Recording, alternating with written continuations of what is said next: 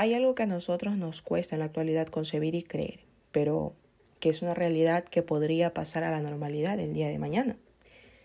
En este podcast vamos a hablar de tres lugares en la Internet donde se sirve carne humana real. El primer caso comienza con una mujer en México. La mujer alega al momento eh, que expone el caso y pone, quisiera que me ayudaran a compartir esta situación que me acaba de pasar. Trabajo en la plaza Paseo Reforma, por lo tanto llego y tengo que esperar a mi gerente para abrir el local. Hoy en mi espera se me acercó un chico ofreciéndome trabajo, a lo que yo le respondí que yo ya contaba con uno. Al escuchar esto, él me dijo que no era ese tipo de trabajo, que este se trataba de un restaurante de comida humana, en el que yo sería uno de los platillos. Agregando que se le pagaría, o sea, ella, eh, se le pagaría a sus familiares al terminar y que se le hacía bonita para el trabajo. Al momento de decirle que no le interesaba e intentar devolverle el folleto, insistió en que ella se lo quedara y volvió a repetir que serviría para el trabajo. Dice la chica que ella tuvo que levantarse de donde estaba sentada a buscar ayuda porque ya no sabía si estaba segura en ese lugar. La mujer comenta que si ella publica la situación es para saber si que más personas han sido abordadas por este sujeto o también han conocido acerca de, de, este club, ¿no? El volante que la mujer adjunta a su historia dice lo siguiente, es lo más escalofriante, ¿no? Eh, la invitación que hacen. Buscamos carne femenina para restaurante voluntarias mayores de 18 años, es lo que menciona el volante, ¿no? Además, también dice en el inicio del, del volante, ¿tienes fantasías caníbales? ¿Tienes depresión y quieres desaparecer? Si eres mujer y quieres donar tu cuerpo a un club caníbal, nosotros lo cocinamos. Y ahí es donde luego pone, pues buscamos chicas femeninas para restaurante, voluntarias mayores de 18 contáctanos y un número pues que no, lo puedo decir, ¿no? Es lo que, lo que pone, ¿no? La escalofriante invitación menciona que es dirigida a mujeres que quieran donar su cuerpo a un club caníbal. Luego de esto extiende la invitación a mujeres tristes, como, como les dije, ¿no? Y que serán cocinadas por un chef experto, según se lee en las publicaciones, ¿no? Hoy en día, pues las pruebas de la veracidad de este caso se limitan a publicaciones compartidas en Facebook, pero la mujer alega que realmente al momento ella de, mm, de verlo, se pudo poner en contacto con otra mujer que también recibió este tipo de invitación y, pero bueno, la mujer sí que fue un poco más atrevida porque ella asistió a una reunión con uno de estos hombres encargados, la cual pudo decir que se notaba que era un hombre que venía de la élite de México, se notaba que tenía dinero, quedaron en un lugar muy lujoso. Aunque la mujer no accedió, sí alega que ellos fueron muy respetuosos, que en ningún momento pues la forzaron a hacer nada y simplemente pues mm, le agradecieron el haber asistido, pero deja eh, claro la existencia de este club, a pesar de que se debate mucho en el Internet, en, en Facebook, en foros, que es mentira, ¿no? Pero nos damos cuenta que, la existencia de este club caníbal en México es verdad. Luego tenemos un segundo, un segundo caso, que ese sí que lo pueden ver por internet ustedes porque es real. Es acerca de un club caníbal en Los Ángeles, incluso pues con una página en la, en la deep web, ¿no? Eh, www.canibalclub.com.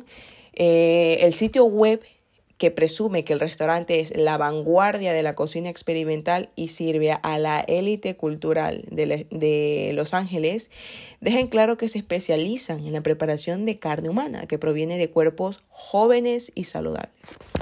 Es más, ellos alegan y se jactan que colaboran con cocineros visitantes de todo el mundo. Entre ellos tienen chef de cocina Sophie Lafitte, actualiza regularmente nuestro menú, es lo que dice ¿no? con en la página, dice con experimentos culinarios nuevos y atrevidos. La carne que servimos es selección de jóvenes y saludables. De acuerdo con la práctica del canibalismo en muchas sociedades primitivas, vemos que es un homenaje a los muertos que renacen en los cuerpos de sus consumidores, es lo que ellos ponen en este foro, ¿no? Cada plato, por lo tanto, eh, es un estudio de sabor y elegancia. Luego, en este foro también describen el menú que incluye el menú de semana. Por ejemplo, en este menú que vi yo, pone pene pasta con salsa de carne. Una deliciosa salsa de carne hecha de tomates, reliquia fresca, servida sobre fideos pene multigrano. Obviamente la salsa de carne hecha de carne humana. Luego tenemos otro platillo que es el solomillo, que es un filete de solomillo de 8 onzas a la parrilla, sazonado con ajo fresco, cebollas salteadas y una salsa inglesa Worcestershire. Luego también tienen en el menú hígado humano y con champiñones, Luego también, pues, lasaña hecha de placenta humana, una lasaña que ellos dicen que es tradicional con una capa de queso sustituida por placenta picada en salsa de tomate reliquia, sazonado con ajo, cebolla y orégano. Pasteles de carne humana de la señora Lobet, que es como le denominan a este, que es una, una, deliciosa tarta de pote en una genuina masa de hojaldre con vegetales cultivados localmente y tiernas tiras de carne. Es decir, en este lugar ellos describen el menú a base de carne humana que tienen. El propietario de este local, de este foro también, restaurante donde sirven carne humana, eh, se llama Elspeth Blake, que es una mujer eh, de Nueva York, que de hecho trabajaba principalmente en un famoso restaurante llamado Vincent Sardi Jr., Luego se mudó a Los Ángeles en 1997, donde reunió el talento y el capital de inversión para abrir Cannibal Club en el año de 2007. Luego tenemos una chef de cocina que forma parte de este club que se llama Sophie Lafitte, que de hecho ganó notoriedad Em, en los circuitos culinarios cuando se preparó cuando preparó Hortalán, que es un ave en peligro de extinción que se cree que representa el alma de Francia, para la última comida del presidente Francois Mitterrand en 1996. Seguido de este también tenemos a Aero Conner, que es director de arte de este club caníbal, que de hecho dejó su puesto como docente en la Universidad de California en, el año 2000 en medio de una tormenta de controversias tras una declaración que había hecho política bastante gráfica que hizo sobre el tema de la proliferación nuclear y bueno, pues luego se unió a este club caníbal como encargado de ambientar cultura en este, en este lugar. Luego también tenemos a Raven Chan, que es la gerente eh, de servicio que vive en Nueva York. Em, y vivía en Nueva York antes de viajar a Los Ángeles y conocer eh, a Blake, que es también parte de la fundadora, porque ella también, eh, Raven también forma parte de las fundadoras del Cannibal Club como gerente de servicio. Ella se encarga de la, de la abrumadora tarea de procurar pues que las carnes humanas lleguen, que sean especiales y que sean de calidad para la élite.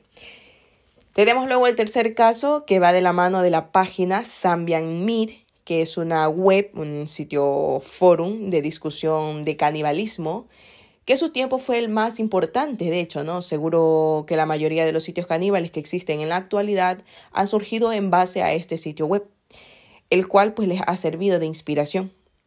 Hablaremos justo de este forum porque es aquí donde se conoce el caso de em, de un canibalismo eh, perpetrado por un supuesto sargento en Alemania al haber conocido por el chat a un sujeto, eh, a, un, sujeto y haber sido víctima de canibalismo, ¿no? El Tribunal Supremo alemán condenó a cadena perpetua a un ex policía que mató y troceó a un hombre al que conoció en un foro de internet sobre canibalismo, que es el Zambian Meat que les estoy diciendo. Al considerar que no pudo eh, rebajarse la pena porque la víctima quisiera ser sacrificada y comida, el Tribunal Supremo que se encargó del juicio anuló eh, así la condena de ocho años y siete meses de prisión dictada por la audiencia, pero luego eh, volvió a ser condenado, ¿no? Hasta en dos ocasiones el juzgado, el juzgado consideró que el ex policía era culpable del asesinato y de la profanación del cadáver delitos cometidos para satisfacer pues, su deseo sexual, pero rechazó imponerle la cadena perpetua, eh, pena que se aplicaba habitualmente en los casos de asesinato. El Supremo anuló la primera sentencia y pidió a la audiencia que repartiera el juicio eh, y lo repitiera también, pero la segunda condena pues simplemente incrementó el caso de este sargento alemán. Tras los nuevos recursos eh, del acusado y de la fiscalía, el Supremo dio hoy la razón a esta última y elevó la pena a cadena perpetua juzgando a este sargento como un asesinato sin que se considerara como algo que hubiese sido mm, voluntario por, por la víctima, ¿no? Ya que éste alegaba pues que él simplemente había sido quien había matado al sujeto porque él había acudido por medio del chat en la página de Zambian Meet, había acudido voluntariamente porque decía que aquel joven eh, desde que nació quería ser eh, comido eh, por otra persona, que él siempre tenía esa, esa, esa idea, ese deseo de servir de comida a otra persona. en el momento que ellos se conocen por el chat, por este foro, es cuando logran em, concretar un encuentro y es aquí donde pierde la vida, ¿no? El caso remonta al año del 2003, en noviembre, em, y de hecho fue un gran interés en Alemania. Al sospechar en un principio, eh, los investigadores eh, decían que podría estar relacionado a prácticas de canibalismo, ¿no? Como digo, los dos hombres, que eran un policía y un consultor, se habían conocido a través del foro Zambian Meet que les estoy diciendo y habían pactado en la distancia su encuentro y la muerte del segundo, ¿no? De, no del, del policía, sino del consultor. Este, eh, según algunos testigos interrogados por la policía, desde su juventud, como les dije yo, eh, había tenido esas fantasías de, que un tercero lo matara y se lo comiera. Eh, el comisario negó desde el principio haber incurrido a un acto de canibalismo, el, el, policía ese, ¿no? Y dijo que él actuó solo para satisfacer las fantasías de aquel persona con la que había contactado en aquel foro, ¿no? Aunque después sostuvo que la víctima se había suicidado ahorcándose, que no era sinceramente él que le había quitado la vida.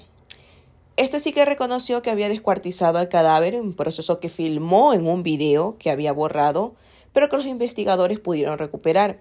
Así también fotos de la escena donde se veía grotescamente el cuerpo desmembrado, la sangre eh, y al sujeto pues eh, sin ropa, eh, como una fantasía, ¿no? Eh, sin duda alguna, algo que no se, se, va muy lejos, porque es una realidad que, que, existe, ¿no? El canibalismo, los club caníbal, la gente que, que, le encanta eh, satisfacer sus deseos o, o, el interés por saber el sabor de la carne humana, ¿no? Como he dicho, fantasías muchas en las personas, deseos, apetitos, ideales el canibalismo existe en pleno siglo actual y la élite siempre quiere probar lo prohibido. Una práctica que, que incluso remonta millones de años atrás, ¿no? Cuando el ser humano pobló el, el planeta, recurría a las prácticas de canibalismo, que hoy en día se ven muy satanizadas, ¿no? Pero que existen. Espero que les haya gustado el podcast del día de hoy, así que andar con cuidado cuando salgan por la noche, no vaya a ser que puedan ser víctimas de un caníbal también. Adiós.